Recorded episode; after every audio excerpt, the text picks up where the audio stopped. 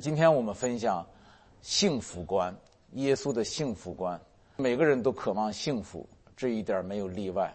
古代人渴望幸福，现代人也渴望幸福。东方人、西方人、富人、穷人，没有不渴望幸福的。但是，到底什么是幸福，人们的看法大不一样。这里呢，我们不谈其他各家的幸福观啊，我们只谈耶稣的幸福观。在登山宝训中，他提到了八种人是有福的。我给大家念一下，其实大家也都会背。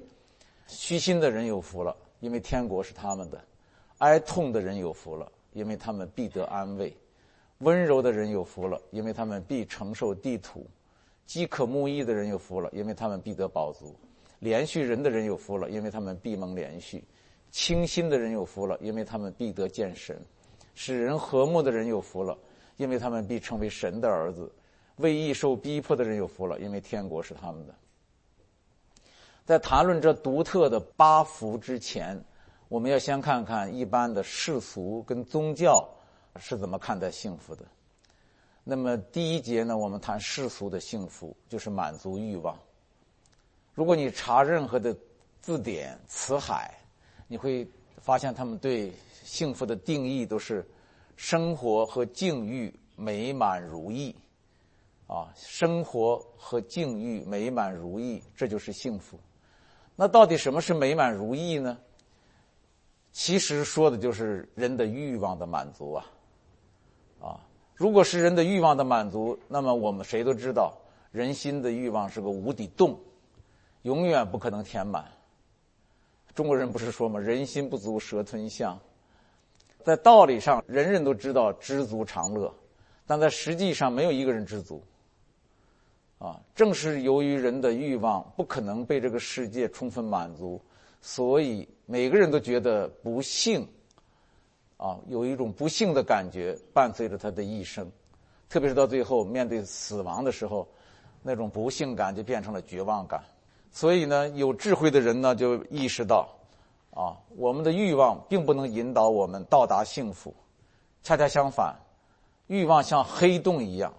它本身就是人生不幸的罪魁祸首，于是呢，一些人到宗教里来寻找幸福，特别是佛教。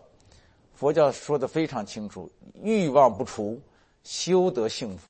所以他们就是拼命的提出玄览，这个清除六欲。第二节讲宗教的幸福，就是满足律法。各种宗教，包括犹太教、印度教、回教、佛教、道教、儒家。以及作为宗教的天主教和基督教，虽然他们对幸福的理解各不相同，但是有一点是一样的，这就是他们都是以自身的行为，这个行为包括德行、善行、苦行、修行或者道行，来满足律法的要求，以便获得上帝所赐的内心的幸福感。呃，可以这么说吧，要进入宗教幸福的深宅大院儿。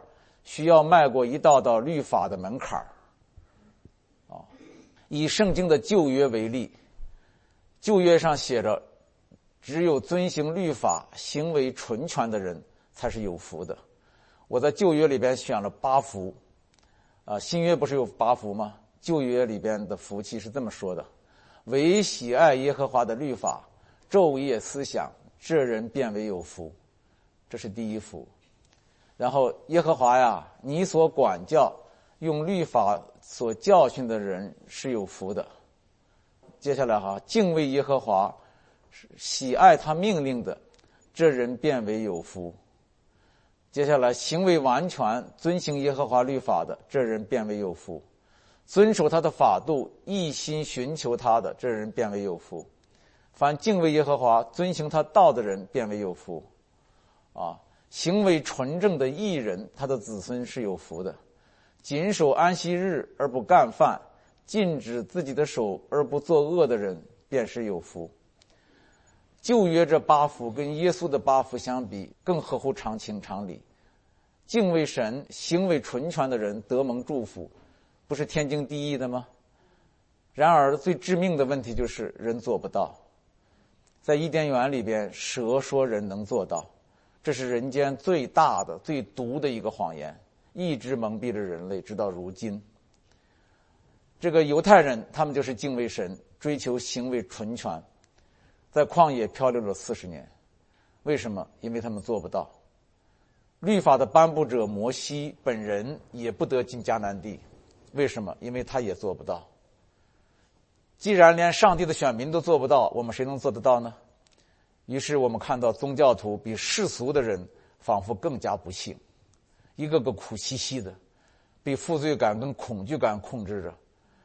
当年罗马教廷向信徒贩卖赎罪券，靠的就是这么一种心态：我不纯全呐，别惩罚我呀！我实在行为达不到啊，花钱买赎罪券还可以了，用钱来消灾吧。教廷就是利用这么一种心态。来卖赎罪券，结果呢？越是虔诚的人，就越是不幸，越与幸福背道而驰。所以美其名曰赐人幸福的宗教，啊，只不过给本来就生活在不幸中的人又加了一些不幸的理由。难怪不管是过去的先知们，还是今天哭墙前的犹太人，他们虽然有完备的律法，却一个个都期盼着弥赛亚的到来，因为弥赛亚。不是带来律法了，而是带来恩典。概括世俗跟宗教的幸福观，原来人们从欲望的满足中寻找幸福，后来发现这是一个陷阱。啊，就是有一个声音就说：无知的人呐，幸福不是满足自身的欲望，而是满足上帝的心意。于是人们就到宗教里来寻找幸福。没想到，他们在世俗中满足不了自身的欲望，在宗教里也满足不了上帝的标准。因为在世俗中折磨他们的那个欲望，在宗教里依然纠缠着他们，就是罪。啊，就是罪。他们终于承认，他们既不能抓住世俗的幸福鸟，也无法驶入宗教的幸福港。人们就开始绝望，绝望是个好事了，这就到了八福了，这就是一个起点，幸福的起点。站在这里来看耶稣的幸福观，就水到渠成了。在耶稣的眼里，什么是福呢？八种福啊，不难看出来，大多是负面的东西，比如虚心，就是心灵贫穷的人有福了；然后哀痛的人有福了，等等等等。啊，按说有福的人不应该是心灵贫穷的，而应该是心灵富足；也不应该是哀痛的人，应该是快乐的人。但是为什么耶稣一反常态、一反常理，说这些负面的东西使人幸福呢？其实这些东西一点儿也不负面，只不过是回到了人的真实本相而已。耶稣好像是说：“人呐，你先不要舍谈幸福，先乖乖的回到你的本相。你的本相就是贫穷，你的你必须以什么呢？虚心、哀痛、饥渴、温柔、清心、受苦为底线，为真实，才有幸福可言。这就是为什么八福把我们拉回到那个那个那个底线。这是一个很深的道理。”耶稣从神的角度看人，看得非常透彻。人只有认清并回到自己一无所有、一无所事、一无所能的贫困本相，才有资格谈论幸福、获得幸福。你才会有幸福的体验呢。我前天谈到过，古希腊德尔菲神庙是人类最古老的一座神庙，它门前有一句话，有一个铭文，就是认识你自己。啊，这意味着任何人要上达神明，得先回归自己。八福的核心是要我们回归自己的本相，就是贫穷、瞎眼、瘫痪、污秽，就是自卑、哀痛、痛悔、饥渴。这是幸福的起点，是蒙福的开始。因为什么呢？因为我们终于懂得靠上帝的恩典和怜悯获取幸福了。你知道这个是要点。你回到自己可怜的本相以后，你才终于懂得，你靠你自己是不可能达到幸福的，你必须靠上帝的怜悯和恩典，而且你所有的福气都不在他以外，阳光、空气、雨水、大地，我们的生命气息、动作存留，全在乎他。这个时候，你发现自己的可怜的时候，你就找到了幸福的源头。我三四十岁的时候，啊，经历过家破人亡。经历过生别死离、离乡背井，也经历过道德呀、智慧的各方面的破产。那段日子呢，是人生体验最低谷的时候。但是，到了这个时候，到了绝境，到了低谷，这不是一件坏事那是一个新的开始。只有在那个时候，我才抬起头来，开始仰望上帝，仰望人间没有的救赎，才有信仰的可能。人的尽头是神的开头嘛？说尽头不是坏事其实八福啊，就是指着尽头说的。一旦回归你的底线，你低的不能再低了，你苦的不能再苦了，啊！一旦你心想啊，还有更糟的吗？不能更糟了。这个时候，你心里就有平安了，你会突然放松下来说：“哦，原来事情不过如此而已。”反而啊，生出一种快乐的感觉。这种感觉在文学上叫做悲剧快感，悲凉、心酸、哀痛等等这些负面的心情来临的时候，有一种解脱的感觉，仿佛说：“终于来了，终于心酸了，终于感伤了，终于哀痛了。”你能感觉到你自己是多么无助、多么不幸、多么可怜，彻底回到了自己。你再也不像以前那个骄傲自大的时候，趾高气昂、春风得意。你回到了个真实的自己，啊，这个时候呢，你觉得你一无所有、一无所事、一无所能。你突然发现，你站在这个底线上，坦坦荡荡的、舒舒坦坦的、赤身裸体的，眼前一片白茫茫，你就突然觉得你的生命本身就是一个恩赐，活着就不错了。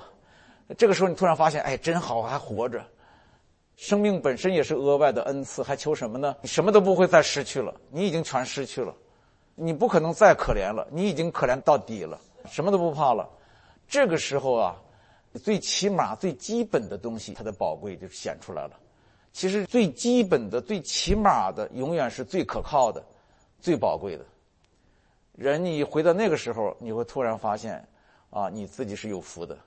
感伤的时候，悲痛的时候，人间的肥皂泡被戳破的时候，你回到你自己本相的时候，也就是上帝向你显现的时候，这个时候人是真正幸福的，没有人夺去的幸福。当你突然意识到你一无所有，你一无所能，一无所事，而你现在就回到了这个本相，觉得很庆幸。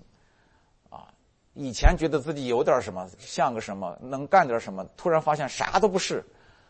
呃，这个时候你会坦坦荡荡、踏踏实实，啊，你会羡慕一朵小花、一根小草、一只小鸟，一下子就把自己放低了，把自己放低了以后就很舒服，非常舒服，啊，悲剧快感的含义就是看清了人自己的真相，从一切假象中回来。所以说，圣经上讲呢，要去遭丧之家，不要去宴乐之家，你参加婚礼。一时兴奋，兴高采烈，是吧？过了后你会觉得空虚。回家以后，但是你参加一个葬礼，你当时觉得很悲伤，你过了会儿回家以后，你的心是安静的，让你反思人生，让你看到你自己将来就这个样子，拿得起放得下，心胸宽广，所有的争论可能暂时放一放，从假象中回来，回到你的真实的本相。原来你这么可怜。啊，而你现在能活着是这么幸运，这就好了。由此就不难理解，为什么饥饿的人捧起一碗饭是那么幸福，吃的饱饱的人捧起一碗饭就不幸福，但是饥饿的人捧起一碗饭就幸福。为什么口渴的人端起一杯水是那么幸福？为什么劳累的人躺在土磕了地上的也是那么幸福？为什么迷失的人望见了家门是那么幸福？监牢里的罪犯听见了大赦令是多么幸福？那么无助的罪人听到了耶稣的声音，耶稣的恩典是多么幸福？这就是幸福的真正的定义，就是你回到你那个底线本相，这个时候你才有幸福可谈。你渴了，你才有水的幸福的感觉；饿了，才有饭的幸福的感觉。你知道你是个罪人，才懂得恩典带来的幸福。啊，耶稣就是让我们回到这个支取幸福的那个底线。你不到这个底线，休谈幸福。由此就可以明白，为什么耶稣说贫穷、清净、哀痛、温柔、饥渴、怜悯、和睦、受逼迫的人，就是八福，是幸福的。这八种人。是回到了本相，是站在底线的人，上帝为这种人、这种真实的人预备了丰富的恩典。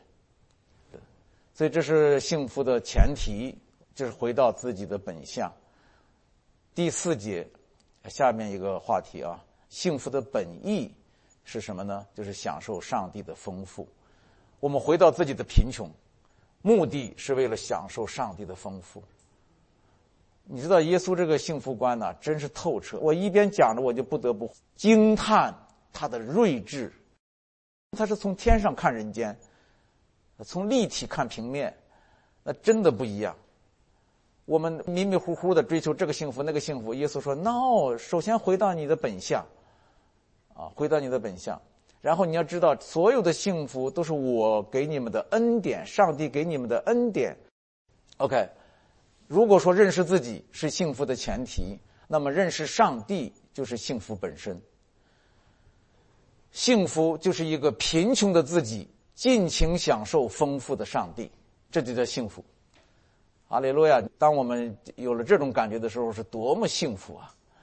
你发现自己这么可怜，但是你却发现上帝这么丰富；你发现自己这么不配，却发现上帝拥抱着你，保护着你，把你当为眼中的同人。哦，你可以不顾世界而喜乐，偷偷的在上帝怀里喜乐，至高的喜乐。请看八福的前半句都是讲幸福的前提，后半句全是讲幸福本身。虚心的人、清净的人、哀痛的人、温柔的人、饥渴的人、怜悯人的人、使人和睦的人、受逼迫的人等等，这全是讲前提。先回到你的这个本相吧。接下来有福啦，什么样的福呢？天国是他们的，他们必得安慰，必承受地土，必得饱足，啊。必蒙怜悯，必得健身，必成为神的儿子。后半部分都是幸福的内容，幸福的本身，承受神的国，得见神的面，成为神的儿子，得享神的安慰、怜悯、地图和宝足等等。啊，显然呢，这个八福都是从神而来的，都是从神而来的。前半句讲人，后半句讲神，逻辑很清楚。人一回到自己的本相，立刻就得到神的赐福，两者之间有必然的联系。这有点像婴孩儿，啊，以其软弱的本相来赢得或者享受母亲的爱一样。人以回归本相，就是投靠神；人以投靠神，就获得了幸福。啊，神的恩典是人的幸福的源头和保障，也只有在神的恩典里，人才有幸福感。只要在神的恩典里，人就有幸福感。所以，奥古斯丁啊，他。有一个概念叫至高的喜乐，啊，他在崎岖的人生路上，最终发现上帝是最高的喜乐。你真实的至高的甘甜呢，甜过一切享受。英文说有 true and highest sweetness，sweeter than all pleasure，就是你的真实又崇高的甜美。比所有的快乐更甜美。奥古斯丁这个人呐，是个罪人，这个大家都知道。他写忏悔录，把自己给忏悔出来的罪人。他一直与自身旺盛的情欲辛苦的搏斗。他跟他同居了十五年的女子啊，最后不得不离开嘛。离开了以后，他发誓不再和任何女子交往了。呃，但是他很快就又找了另外一个情妇。但他那个女的呢，跟他发誓不再找任何男子以后，就再也没找过。他说我不如他，人家说不找就不找了。你看我这说不找了，马上又找了一个，就这么一个人。他就在人间，包括他信了主之后，他找不到平安，找不到幸福。后来他说：“上帝啊，我渴慕你的美善，但我需要具备享受你美善的必要力量。”奥古斯丁说：“我到处寻找获得这种力量的门路，可是一直找不到。直到我拥抱了天赋与人类之间的中保，降生成人的耶稣基督。接下来他那一段话就是：主耶稣啊，你是真正的无比的甘甜，你是至高的喜乐，你进入我心，赶走并替代了一切。”你比一切享受都美好，比一切光明更光明，比一切深邃更深邃，比一切荣美更荣美。呃，约翰派布在《至高喜乐的传承》一书中认为，这句话是理解奥古斯丁教义的核心的钥匙。啊，第一，人必须在上帝的至高喜乐里才能找到自己的喜乐；第二，人必须投入耶稣的怀抱。才能品尝上帝至高的喜乐。第三，人必须在破碎和绝望中才能投入耶稣的怀抱，这是我的体会。说投入耶稣的怀抱，我们可以说，但是真的投入的话，除非有一种前提，回到你自己的绝望、可怜、无助、败坏，回到这个本相。这就是为什么耶稣传授幸福的秘诀的时候。起始于心灵的贫穷，乐施于上帝的临在。啊，我们又回到了幸福的开端，因为开端在哪里，终点也在哪里。啊，奥古斯丁的《忏悔录》这本书从头到尾都是巴夫的见证。他说：“主啊，我的良心每天向你忏悔，我更信赖你的慈爱，过于依靠我的纯洁。”你们注意这个话。我信赖你的慈爱，过于依靠我的纯洁，因为他比谁都清楚，他一点都不纯洁。主啊，求你加给我力量，好使我有力量。你注意，奥古斯丁这个人，求你加给我力量，好使我有力量。啊，请将你所命令的赐给我，你再按你的心意命令我。先把你所命令的力量赐给我，然后你再把命令给我，不然的话，我执行不了你的命令。真谦卑呀！圣徒们之所以称为圣徒，就是谦卑，认识到自己多坏。马丁路德到临死的时候说：“我是个蒙恩的罪人。”想想我自己，我们刚信主的时候，哎呀，家伙，只要一信主，觉得自己不得了了，全世界的圣洁都在我身上。其实那个时候只是看见了耶稣的圣洁，让我们兴高采烈一阵儿。后来慢慢发现，他的圣洁不代表我的圣洁，你知道，他的圣洁正好反映出我的污秽，照出我的污秽来，这是老了以后才知道。好，最后一节，幸福的获得就是接受耶稣的拥抱。奥古斯丁的见证正符合巴夫的逻辑，那就是从不幸到幸福的转换枢纽是耶稣。按道理说啊，贫穷就是贫穷，柔弱就是柔弱，哀痛就是哀痛。不幸就是不幸，这些人怎么能变成有福的人呢？中间这个转换是怎么发生的？这里有一个奥秘，奥秘就是基督。加拉太书二章二节，神的奥秘就是基督。耶稣来了，恩典和真理来了，以马内利来了，啊，贫穷的就成为富足的，柔弱的就成为刚强的，哀痛的就喜乐，敌人就成了朋友，打右脸就给左脸，啊。这个囚犯就出监牢，瞎子就看见，如此等等，全转变了，全转变了。如果说幸福就是贫穷的自己进入丰富的上帝，那么耶稣就是那条路，那个门，啊，就是那个路，那个门。也就是说，一切贫穷和不幸的人，在耶稣里都已经富足和幸福了。我自己以前。读过道家、儒家、佛家这些文化、哲学、历史都读过，啊，但是我一遇到耶稣的时候，就感受到一种震撼，啊，震撼。我用一个比喻，就是以前好像在人生的风雨中，我有一把雨伞，可以避避风、遮遮雨，但是我一接触到耶稣的生命的时候，一进入耶稣的心境，突然发现自己站在乌云上面，啊，那里阳光灿烂。就是这个心情。呃，林语堂也是这样。林语堂他写他的人生之旅，最后一章写的基督教，讲到他认识了耶稣，他说了一句话：“太阳升起来了，把蜡烛吹灭吧。”因为他以前也是儒家、佛家、道家，他找遍中国历史文化，寻找出路。结果他遇见耶稣的时候，看见太阳升起来了，把以前那些蜡烛吹灭吧。他并没有否定蜡烛。如果没有太阳的时候，蜡烛是有用的，你们知道。秉烛而行，啊，还是有用的。但是当太阳升起来了，你还点着个蜡烛，你就是瞎子。只有瞎子才干这种事儿，说到底，幸福是一个高度，一个境界。如果我们不升腾起来，在地面上永远无法逃避吞噬幸福的大小烦恼，永远无法躲避导致不幸的大小陷阱。而一个升腾起来的人呢，一定是一个天天浸泡在耶稣的恩典和全能中的人。这个幸福观我就讲到这里。我后边有一个附录，就是八福，每一个福我写了一段，将来印的时候再印给你们，在这儿我就不念了。